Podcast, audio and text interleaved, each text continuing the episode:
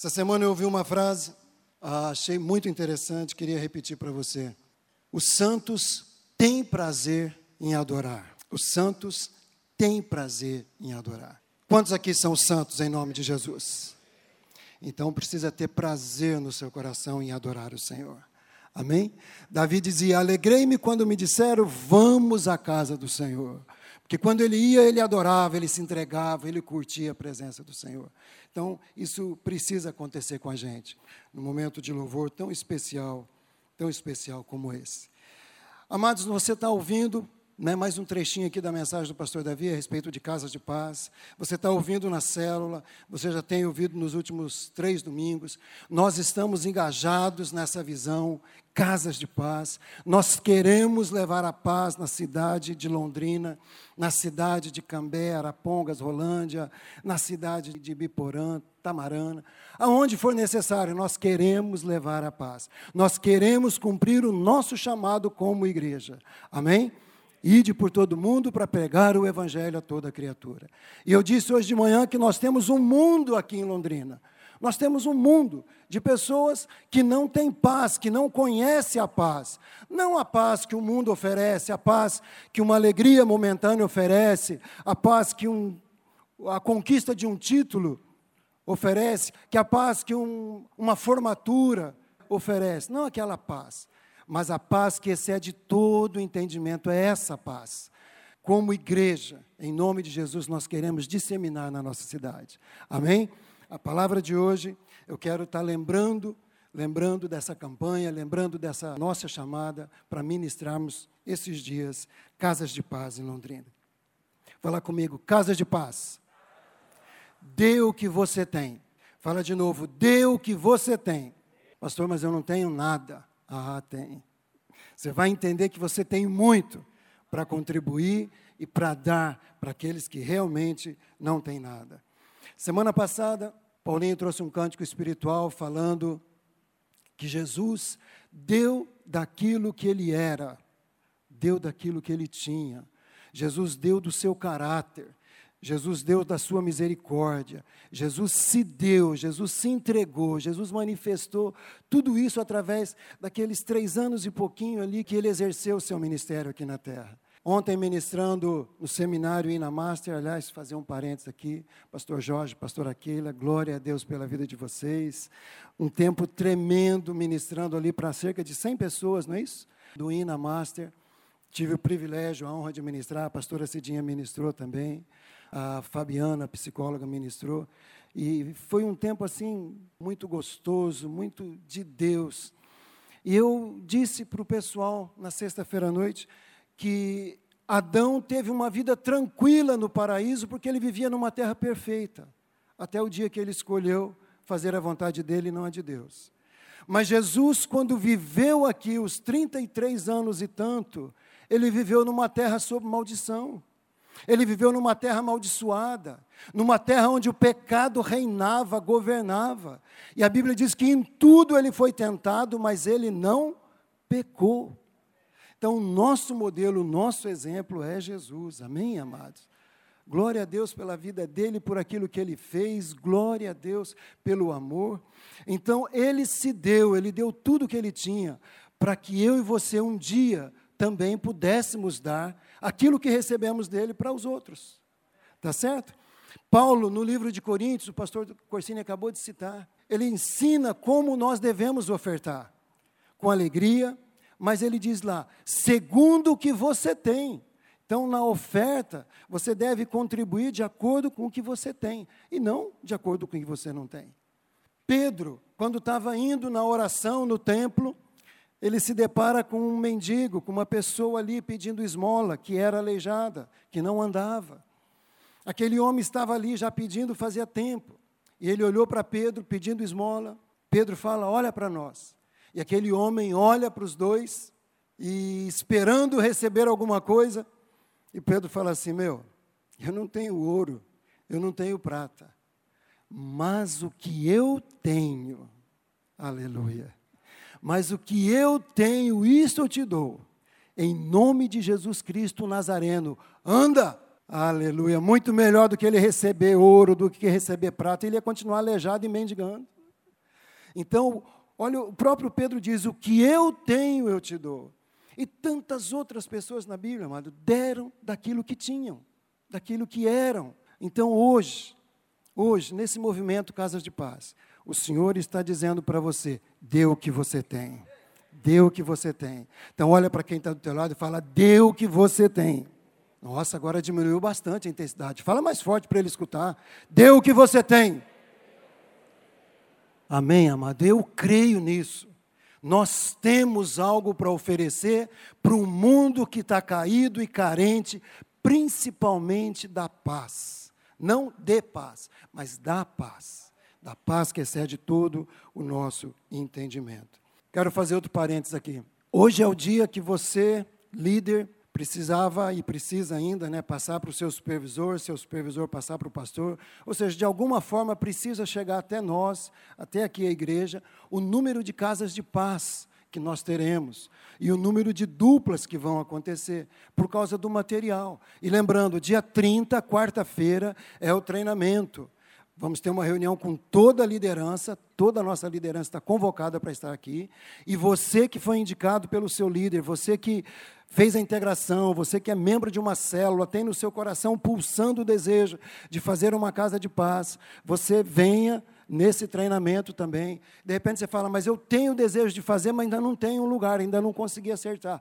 Venha no treinamento venha receber as ferramentas, venha receber a autorização, a autoridade para você fazer uma casa de paz. E depois, então, você já tem condição de estar ministrando nas casas de paz. Tá ok, gente? Então, dia 30, às 20 horas, vai ser aqui nesse espaço. Eu creio que vai ser aqui, porque lá embaixo não vai caber, onde nós vamos estar ministrando. Tá bom? Você tem Jesus aí? Dê Jesus. É simples assim, não é, gente? Dar o que a gente tem é fácil, não é? Você tem Jesus, dê Jesus. Tem muita gente lá fora que não tem. Tem muita gente que não tem. Eu quero, com a graça de Deus, usar um exemplo da palavra, que é a parábola do samaritano, para despertar mais um pouquinho no meu coração, que já fui bem despertado por esse texto aqui, fui bem desafiado. Eu e a minha esposa, nós estamos com alguns desafios de casa de paz. Ainda não falamos nenhum, temos três projetos de casa de paz. Dois dentro da nossa família que é desafio mesmo. E, mas vamos fazer em nome de Jesus. Falei para a Pedrina, vamos lançar a isca em três. Um peixe a gente pega, em nome de Jesus. E eu fui bem desafiado por esse texto que é a parábola do samaritano. Está em Lucas capítulo 10, do 25 até o 37. Nós vamos conhecer um cara que deu aquilo que ele tinha. Outros não deram o que tinham, mas esse samaritano deu o que tinha. Acompanha no telão a leitura desse texto. Lucas 10, de 25 a 37. Certa ocasião, um perito da lei levantou-se para pôr Jesus à prova e lhe perguntou: Mestre, que preciso fazer para herdar a vida eterna? O que está escrito na lei? respondeu Jesus. Como você a lê? Aquele homem respondeu: Ame ao Senhor, o seu Deus de todo o seu coração, de toda a sua alma, de todas as suas forças e de todo o seu entendimento. E ame o próximo como a si mesmo. Jesus disse: Você respondeu corretamente. Faça isso e viverá.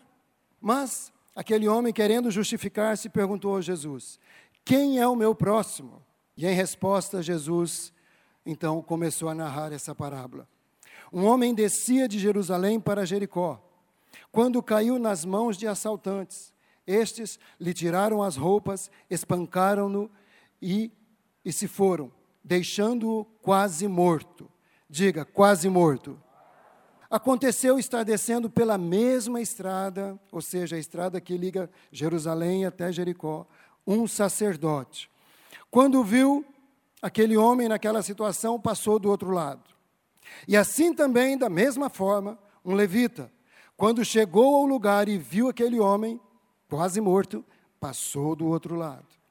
Mas, diga, mas, um samaritano, estando de viagem, chegou aonde se encontrava o homem e, quando o viu, teve piedade dele. Aproximou-se, enfaixou-lhe as feridas, derramando nelas o vinho e o óleo, e depois colocou sobre o seu próprio animal levou-o para uma hospedaria e cuidou dele. No dia seguinte, deu dois denários ao hospedeiro e lhe disse: Cuide dele. Quando eu voltar, pagarei todas as outras despesas. Qual destes três você acha que foi o próximo do homem que caiu nas mãos dos assaltantes? perguntou Jesus. Aquele que teve misericórdia dele, respondeu o perito na lei. Jesus olhou para ele e falou: Então, vá e faça o mesmo. Amém? Vá e faça o mesmo. Põe a mão no seu coração, diga o seu nome e fala: Vá e faça o mesmo. Amado, voltando, nós vemos aqui algumas situações. Primeiro, o anseio desse homem da lei, um homem que conhecia a palavra, um homem que conhecia a Bíblia da época, ele era perito, ele era estudioso, possivelmente ele tinha todos os primeiros livros da Bíblia, os primeiros cinco livros da Bíblia, possivelmente ele tinha tudo isso decorado, possivelmente ele sabia isso de cor, mas ele queria saber a respeito da vida eterna. Interessante, Algum tempo atrás eu ministrei aqui sobre o jovem rico. A mesma coisa. Um cara que cresceu visitando o templo, indo no templo, cresceu instruído na lei, cresceu sabendo o Pentateuco, os primeiros cinco livros da Bíblia. E ele se aproxima de Jesus e ele fala: Bom mestre, que devo fazer para herdar a vida eterna? Ou seja, ele vivia ali dentro do templo, mas tinha dúvidas a respeito da vida eterna. Esse homem, a mesma coisa, mesma coisa, conhecendo a lei, ele não sabia como fazer para herdar a vida eterna. Claro que aqui também ele estava querendo pôr Jesus à prova. Ele estava querendo ver o que, que Jesus ia responder para ele. Mas eu quero dizer, tem muita gente aí fora que tem essa ansiedade, tem esse desejo.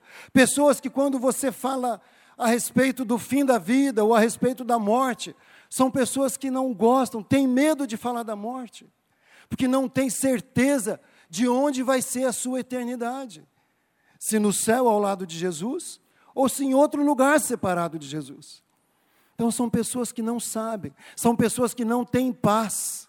Sabe, por isso que essa paz é tão importante. Porque ela nos dá a garantia de onde nós estaremos depois que morrermos. Essa paz que excede todo o entendimento. Amém, amados? E tem muita gente aí fora sofrendo, sem paz, com ansiedade, aflito. E é interessante como Jesus, no seu diálogo ali, ele não fica simplesmente pregando para aquele homem.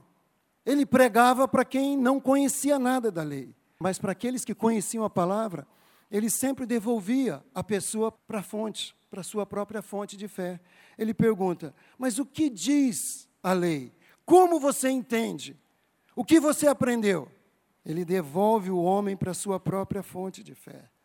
E lógico, aquele cara respondeu certo. Mas uma coisa é saber a verdade, outra coisa é viver a verdade. Muitos de nós sabemos a verdade, muitos de nós conhecemos bastante da Bíblia, às vezes até mais do que o nosso próprio líder de célula. Mas uma coisa é saber a verdade, outra coisa é viver e praticar a verdade. Tem bastante diferença. E é isso que Jesus foi no ponto com aquele homem. Com aquele jovem rico, Jesus chegou no ponto. Quando ele disse: Eu conheço isso, eu já pratico todos os dez mandamentos desde a minha adolescência. Jesus falou: Falta uma coisa para você. Vá, venda tudo o que você tem, distribua todo o seu dinheiro aos pobres, e então depois você vem e segue-me, e aí você vai ter a vida eterna. Jesus foi no ponto, no ponto de segurança, no ponto de apoio daquele jovem. É lógico, ele abriu mão, se afastou de Jesus porque ele confiava naquilo que ele via e naquilo que ele tinha. Ele queria ter a vida eterna, mas ele não queria abrir mão de certas coisas que era segurança para ele. Esse homem aqui, novamente Jesus vai no ponto, vai no ponto central. Ele conhecia toda a lei. E aí quando Jesus pergunta: "Como você interpreta? Como você entende? Como você lê?" Aí ele responde: "Ame o Senhor teu Deus de toda a sua força, de todo o seu entendimento, de toda a sua alma, de todo o seu coração." E ame ao seu próximo como a si mesmo. Sabe, de repente, amar a Deus ele até conseguia de alguma forma praticar. Mas quando Jesus, quando fala ame ao próximo como a si mesmo, Jesus fala: faça isso, e faça isso. Aquele homem já começou a procurar razões para justificar o fato dele não estar tá fazendo. Aí ele pergunta: quem é meu próximo? Eu não sei. Eu não sei quem é meu próximo. Sabe, amados? Amar, servir, dar depende de como está o nosso relacionamento com o nosso Deus. Porque Ele é a fonte do amor, Ele é a fonte de servir, Ele é a fonte do dar. Se você quer um modelo de aprender a dar, olha para Deus, que deu tudo o que tinha por sua causa e por minha causa. Olha para Jesus que se deu voluntariamente, se deu completamente por sua causa e por minha causa. Então nós temos na palavra o exemplo do que significa dar. Aquele perito na lei não tinha, e ele ficou buscando subterfúgios. E então Jesus, com todo o amor que lhe era muito peculiar, começa a falar dessa parábola. E é interessante que Jesus usa duas pessoas, duas figuras de autoridade, que era importante no contexto, contexto judaico da época. Ele usa o sacerdote e ele usa o levita.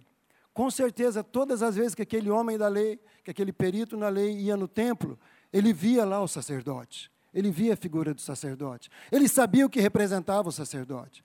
O sacerdote era aquele que representava o povo diante de Deus, aquele que oferecia sacrifícios para o povo ser perdoado, aquele que intercedia pelo povo.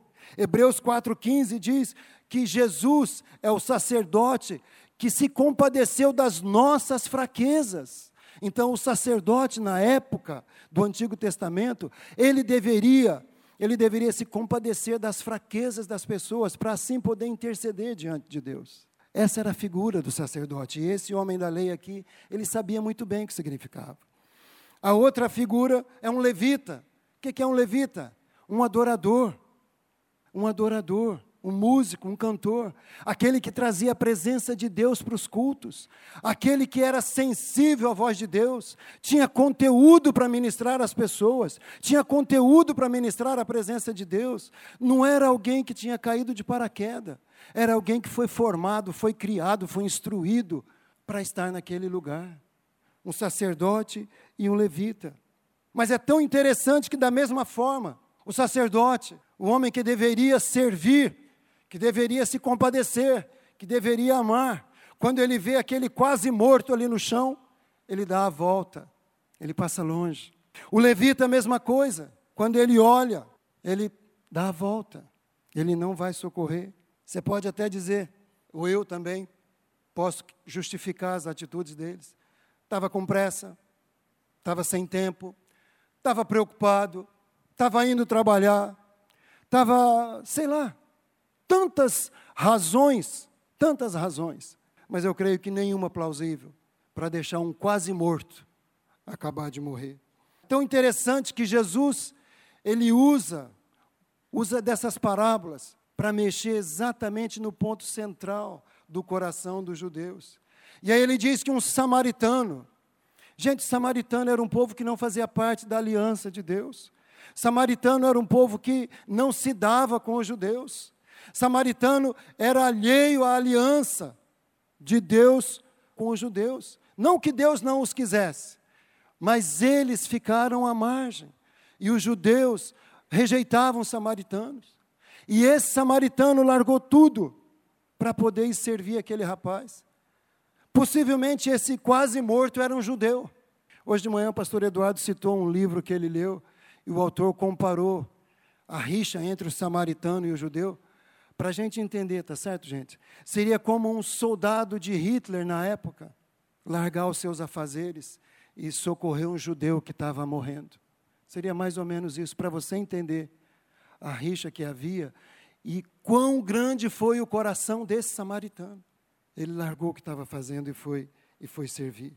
Mas é interessante, amado, que aquele homem quase morto não despertou piedade no coração do sacerdote, não despertou compaixão no coração do levita, não mexeu com eles.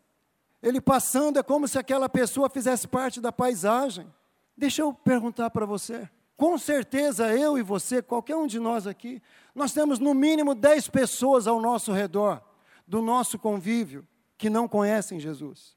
No mínimo, no mínimo. Eu quero dizer, essas pessoas, se morrerem sem conhecer o Evangelho, sem ter a oportunidade de ouvir da palavra de Deus, de ouvir um toque de Deus, elas estão condenadas a morrerem separadas da presença eterna e gloriosa do Senhor Jesus Cristo.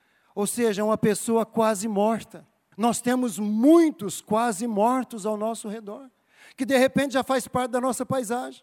Você chega para trabalhar, às vezes só você é crente lá, ninguém mais. E aquilo tudo faz parte da paisagem. Você vê um cara sofrendo, você vê um cara que chega de ressaca na segunda-feira, você vê o outro reclamando da esposa, você vê o outro reclamando dos filhos, mas aquilo tudo para você é paisagem. Não mexe com você, não chama a tua atenção, não gera misericórdia no seu coração.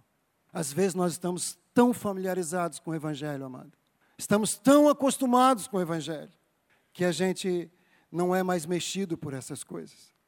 Às vezes nós estamos familiarizados demais com cenas dos noticiários, esses noticiários que trazem mortes quase que ao vivo ali. Aquilo já não mexe mais com a gente, aquilo já não impacta mais o nosso coração. Há pouco tempo, esse ataque que teve lá na cidade de Barcelona matou muita gente. Como você vê isso? Isso mexe com você, isso tira você do comodismo? Ou outras cenas que nós temos aqui na nossa cidade. Isso precisa mexer com a gente, amado. Quando você vê televisão, como você recebe aquelas notícias? Ah, é assim mesmo. O mundo vai de mal a pior. Nesse governo é desse jeito mesmo. Não vai mudar. E se mudar, entra outro que é pior que esse. Amado, não pode ser assim. A gente está falando de vidas. A gente está falando de pessoas quase mortas do nosso lado. Às vezes, alguns desempregados. Às vezes, algum que perdeu o emprego essa semana. E se você já perdeu o emprego alguma vez, você sabe que desespero é para um homem, para um chefe de família, para uma mulher perder o emprego. Então nós temos essa paz que excede todo o entendimento. Nós temos a presença de Deus em nós. Nós temos pessoas quase mortas ao nosso redor, no nosso trabalho, os nossos vizinhos, os nossos familiares. Nós temos isso, amados. Nós não podemos ficar é, alheios a tudo isso que está acontecendo. Se você está entendendo, diga amém. E se você tem desejo no seu coração de se engajar com Deus nessa luta por semear a paz na cidade de Londrina, diga amém. amém. Aleluia, nós queremos isso, amado. Nós precisamos disso, é o nosso chamado. É o nosso chamado. Esse samaritano, ele deu o que ele tinha. E o que ele tinha? E o que ele tinha? Ele tinha conhecimento da palavra? Jesus não disse, possivelmente não. E o que ele tinha? Os outros que deveriam fazer, que tinham conhecimento da palavra, não fizeram. E eu tenho comigo que se de repente o levita, não era esse o foco de Jesus, né? mas se o levita parasse para socorrer aquele cara e fizesse tudo aquilo ali, ou levasse ele para algum lugar, esse levita depois ele ia poder falar: cara, agora que você sobreviveu, vem cá, eu quero te apresentar alguém que vai mudar a sua vida. Eu quero te apresentar alguém que vai encher seu coração de paz. Eu quero te apresentar alguém que vai te proteger nesse teu caminhar aqui. Eu quero te apresentar alguém que vai salvar você e toda a sua casa. Era isso que o levita ia fazer, mano. Porque ele tinha conteúdo, mas ele não fez. Ele não fez. O samaritano que não tinha esse conteúdo socorreu aquela pessoa lá. Ele deu o que ele tinha, ele se importou, ele interrompeu sua viagem ele interrompeu seu trabalho, teve piedade, ele agiu, ele usou dos seus recursos, ele usou do seu tempo. O seu desejo ali de concluir a sua tarefa, o seu trabalho natural, teve que esperar um pouquinho, porque ele tinha algo mais urgente, algo que impulsionava o seu coração, a misericórdia, a compaixão, a piedade. Isso tomou conta do seu coração e ele deixou o seu trabalho natural ali e foi servir aquela vida. Aquela vida para ele era mais importante do que qualquer outra coisa. E ele foi e fez. Tudo por causa da piedade. E o dicionário secular diz que piedade é o desejo de você diminuir o sofrimento da outra pessoa. Isso é piedade. Isso é misericórdia. Você tem desejo de diminuir o sofrimento de outra pessoa? Tem esse desejo? Isso é misericórdia, isso é piedade. Então dê o que você tem. Amado, você pode se lembrar de quando você não tinha Jesus. Quem aqui se converteu depois de adulto? Levanta a mão. Você se converteu depois de 20 anos, você já tinha mais de 20 anos. Você sabe a miséria de vida que você vivia, sim ou não? Era bom viver sem Jesus, amado? Gente, que droga! Não é verdade?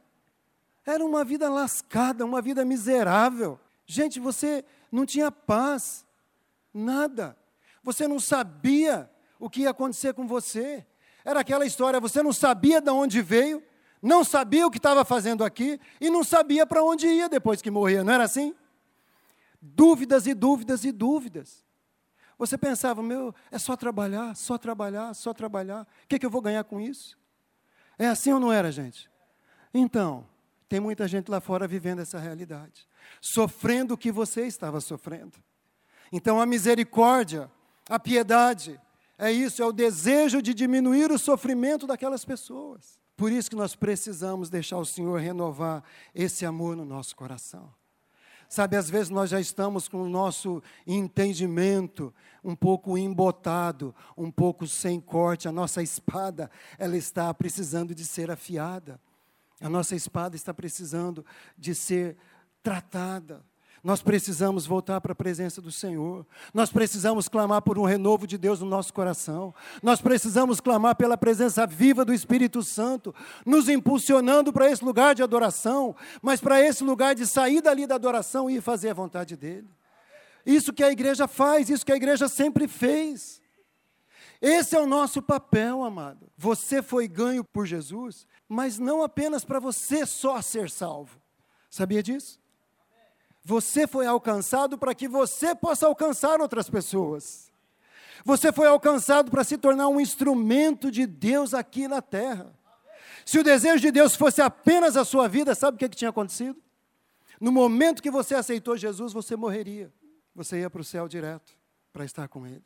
Mas se você está vivo, significa que Ele quer você aqui para que você cumpra o seu chamado, para que você faça a vontade dEle, para que você semeie a paz, para que você testemunhe do Evangelho, para que você possa falar: Meu, hoje eu li um texto na palavra que mexeu muito comigo. Sabe, às vezes, falei de manhã, nós temos que tomar cuidado para que a Bíblia não seja apenas uma rotina na nossa vida. Apenas uma rotina, lê lá um texto e fala: Puxa, lindo esse texto. Fecha a Bíblia e vai trabalhar. Não, a Bíblia precisa desafiar o nosso coração. Cada texto que você lê precisa desafiar, precisa mexer com você, precisa mexer comigo.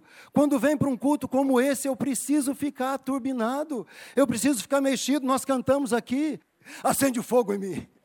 Nós precisamos disso, querer isso, pedir para Deus acender esse fogo. Amado, nós não podemos ser uma brasa apagada, de jeito nenhum. Misericórdia de nós misericórdia de nós. Sabe, se a tua vida se resume apenas a vir na igreja, ir na célula e trabalhar, ir na igreja, vir na célula e trabalhar, é muito pouco. Jesus não fez tudo aquele sacrifício, não deu a vida dele daquele jeito, só para isso é muito pouco. Tem um texto no livro de Filipenses que diz que nós temos o privilégio não apenas de crer, mas de padecer pelo nome de Jesus, de sofrer pelo nome de Jesus. E eu quero que você saiba, quando eu ministro para você isso, eu estou ministrando para mim também. Eu preciso dessa ousadia, eu preciso dessa graça, eu preciso dessa, sabe, eu preciso disso. Não é simples para mim, mas nós não estamos falando para você algo que nós não vamos fazer. Os pastores estão envolvidos nesse projeto, os supervisores, todos nós estamos envolvidos, sabe? E nós não, não estamos apenas crescer o número de pessoas da igreja. Não, amados, isso vai ser consequência. Mas nós queremos obedecer à palavra de Deus. Como o pastor Davi falou naquele trechinho do vídeo ali, semear a paz. Semeie a paz. Faça aquilo que você foi chamado para fazer, em nome de Jesus. Tenha piedade. Se você não tem, ore. Deus gera piedade no meu coração. Deus gera, eu quero. Eu quero me compadecer das pessoas. Eu quero olhar para aquela pessoa que não conhece Jesus e ver que é uma pessoa quase morta. Eu quero isso. Nós precisamos que isso seja despertado no nosso coração, amado, em nome de Jesus. Esse samaritano pegou aquele cara quase morto, colocou em cima do seu animal, o seu meio de locomoção, levou para a hospedaria. Ele não mandou o cara ir sozinho, olha aqui, tem uma grana aqui, vai se tratar. Ele não fez isso. Ele levou. Primeiro ele fez os primeiros socorros. Depois ele levou para um lugar onde ele ia descansar, ia ser protegido. Ele pagou a estada do cara ali. E ainda disse: se tiver mais despesa na volta eu cubro. Ele investiu tempo, investiu recurso, sabe, tudo por uma vida. Mas quero dizer, ele deu o que ele tinha, ele só tinha isso. Ele só tinha isso no natural. Salvou aquela vida no natural Mas volto a dizer: se fosse o sacerdote, se fosse o levita, ele ia poder dar o sobrenatural. Nós temos o sobrenatural, nós podemos fazer isso. Amém, gente? Nós temos. Falei de manhã aqui, uma das casas de paz que me impactou foi da Mari, eu não sei se ela está aqui agora, Mari Colomeira. Está lá, Mari, posso falar, né? Já falei de manhã, vou falar de novo. A Mari faz parte do ministério Ina Viva Mais. E quando foi lançado o desafio, ela ficou orando e buscando e procurando aonde eu vou fazer, onde eu vou fazer. E ela teve um, um insight, teve uma revelação de Deus assim. E ela resolveu fazer com seu marido. E quando eu falei isso na nossa reunião com os líderes e supervisores, um dos casais de líderes da nossa área disseram que desde o tempo que eles eram jovens aqui servindo nessa casa, que já orava por esse homem, porque era um homem difícil.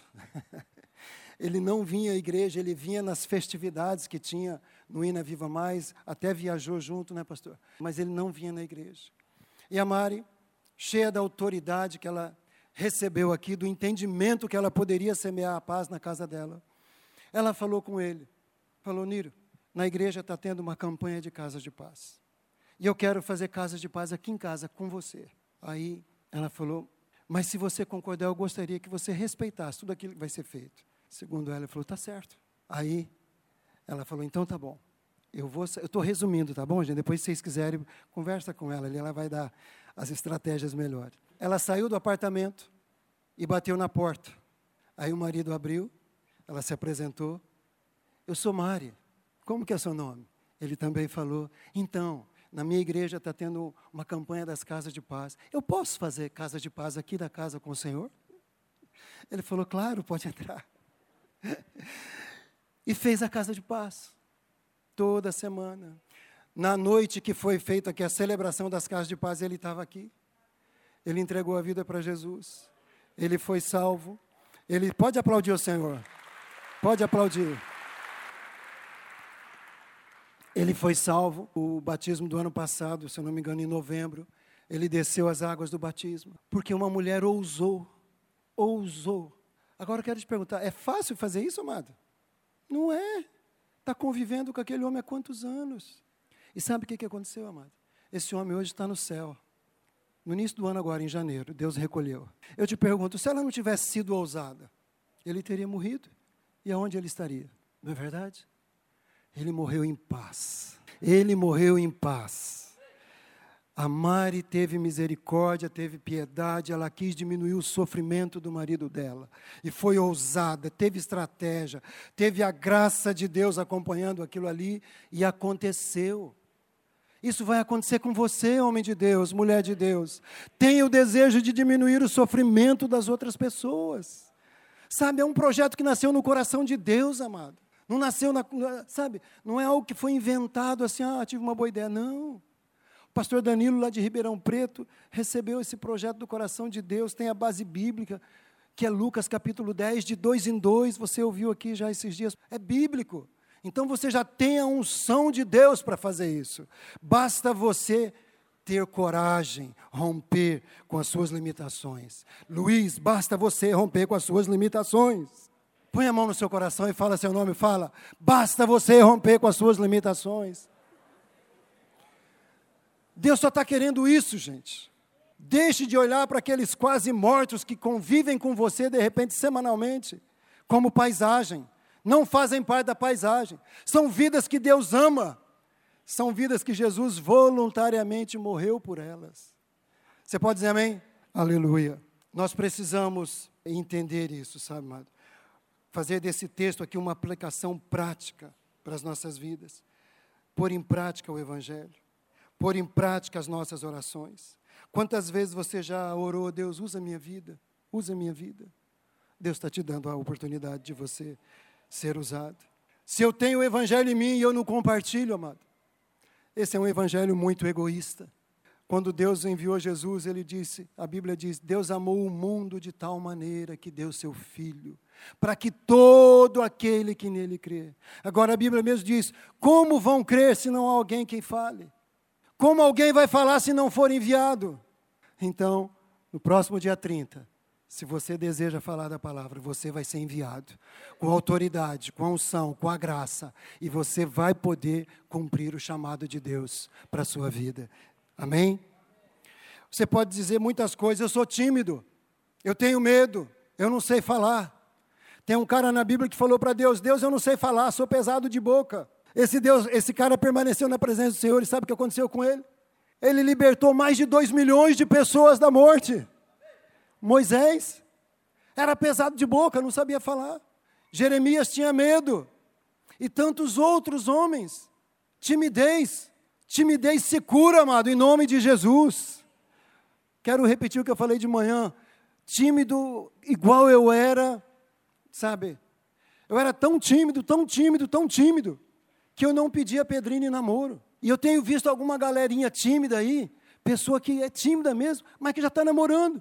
E eu era tão tímido, e eu já tinha 22 anos, por aí, 23 anos, trabalhando junto, e esse negoção do meu lado ali, eu falava, é muito bonito, é muito não sei o que lá, e eu, sabe, não tinha coragem, era tímido demais.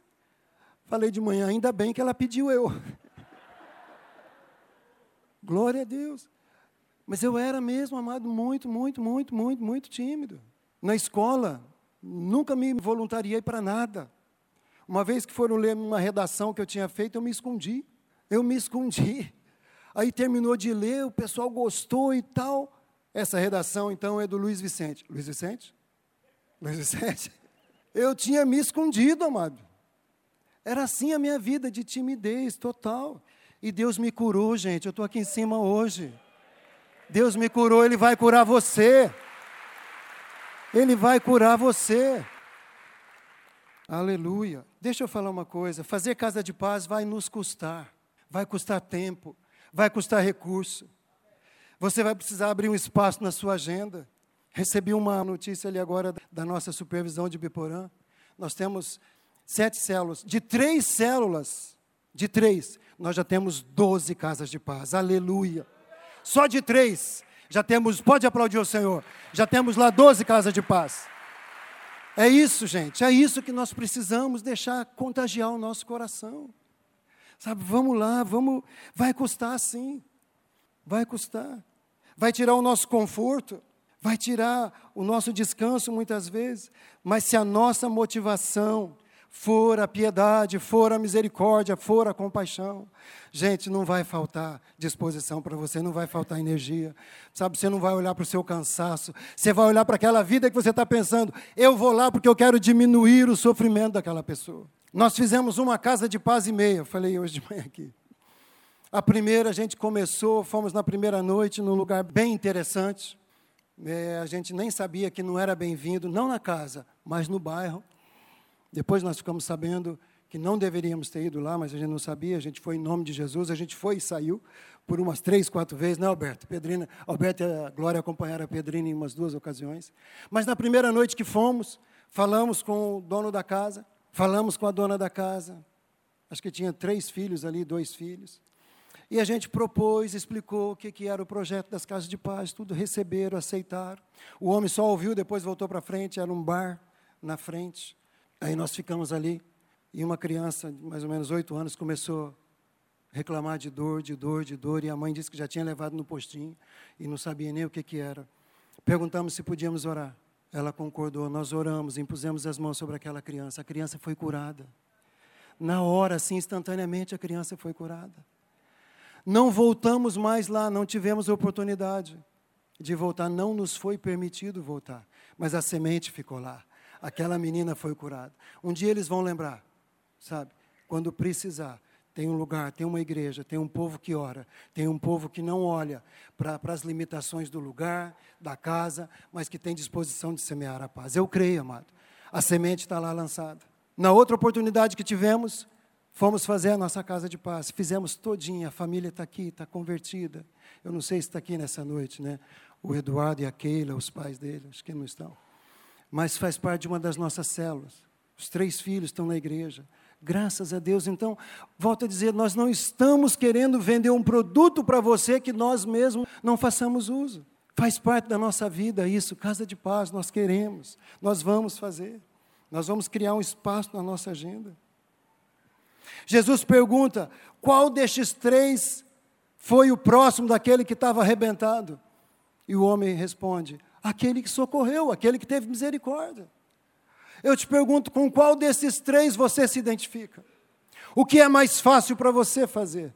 Se desviar do quase morto, continuar olhando para esses quase mortos que convivem com você como paisagem? Ou você falar: eu quero mudar meu coração, eu quero ter o coração desse samaritano, eu quero ter piedade, eu quero ter misericórdia, eu quero ser usado, eu quero ser usado. Quantas vezes você orou isso? Quantas vezes você cantou isso? Precisamos colocar em prática aquilo que nós cantamos. Tem um cântico que diz: como um farol que brilha à noite, como ponte sobre as águas, como abrigo no deserto, como flecha que acerta o alvo. Eu quero ser usado. Quantos de vocês já cantaram esse cântico? Levanta a mão. Então, você falou para Deus que queria ser usado. Agora é hora, amado. Agora é hora. O farol, você ser como um farol guiando a vida das pessoas, para que elas cheguem no destino delas. Qual é o destino da vida das pessoas? A nossa morada celestial, em nome de Jesus. Você ser como uma ponte. Gente, um caminho sem uma ponte fica interrompido, tem um abismo no meio. Você vai se tornar a ponte. Esse abismo que existe entre essas pessoas que não conhecem Jesus e o próprio Jesus. Você vai ser uma ponte. Essas pessoas vão passar através de você e vão chegar a Jesus. Uma flecha, a flecha não vai sozinha. Por isso que nós vamos trazer aqui todos os semeadores de paz, para orarmos e para lançarmos você em nome de Jesus como uma flecha, para acertar o alvo. Amém? Para acertar o alvo, para diminuir o sofrimento daquelas pessoas. Voluntariamente ele se deu, porque ele nos ama. A minha pergunta: você ama Jesus? Você tem Jesus? Então seja voluntário nessa causa. Leve esse Jesus para quem não tem. Leve esse Jesus para quem não tem. Voluntariamente. Queremos encerrar, mas queremos orar, viu? Queremos orar com você, queremos fortalecer você. Pastor Eduardo citou um texto que eu ia citar também, Gálatas capítulo 6, versículos 7, 8 até o 10. Ali está dizendo que tudo que o homem semeia, ele colhe. Tudo, tudo. Se você semeia piedade, você vai colher o quê? Pode falar. Semeia piedade, você colhe o quê? Você semeia amor, você colhe o quê? Você semeia paz, você colhe o quê? Porém, se você semeia indiferença, você colhe o quê? Exatamente. Tudo que o homem semear, isso ele vai colher.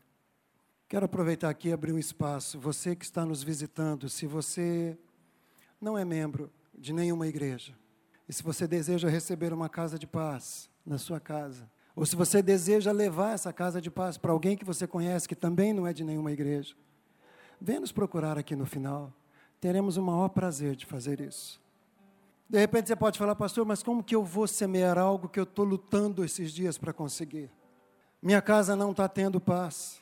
Meu coração não está tendo paz. Eu ando ansioso, eu ando preocupado, eu ando com medo. Sabe, gente, nós vamos cantar um cântico. Eu quero desafiar você a vir aqui para frente. Você que tem alguma situação que tem roubado a sua paz. Você que não tem tido descanso. Você que não tem conseguido dormir à noite, quem sabe preocupado com esse problema. Quero desafiar você a exercitar a sua fé. Vem aqui na frente. Nosso Deus vai curar muita gente hoje aqui. Se você fala, eu sou tímido, eu tenho desejo, mas eu sou muito tímido, vem aqui na frente, o Senhor vai te libertar dessa timidez. Se você tem perseguido a paz e não tem encontrado a paz, você não tem sentido essa paz, você não tem vivido essa paz, vem aqui. Nós queremos orar com você. Nós somos um corpo. Quando um sofre, a Bíblia diz que o corpo todo sofre. Então nós queremos compartilhar com você nesse momento. Então, à medida que a gente começar a cantar, pode sair do seu lugar, não espere por ninguém não. Não espere por ninguém não. Eu tenho certeza que tem. Tem pelo menos uma pessoa aqui. Mas Deus tem ministrado meu coração. Tem muito mais. Pode vir, gente. Pode vir se você é líder de célula, se você é supervisor, seja lá o que for o momento que você está vivendo. Como eu falei, essa palavra é para mim também. a timidez, o medo, pode vir. À medida que a gente cantar, você pode vir aqui e nós vamos orar com você. Se de repente você está precisando que seja renovado no seu coração o primeiro amor, aquela misericórdia, aquilo que impelia você a fazer coisas que você nem não acreditava. Vem aqui. Deus vai renovar esse amor sobre a sua vida.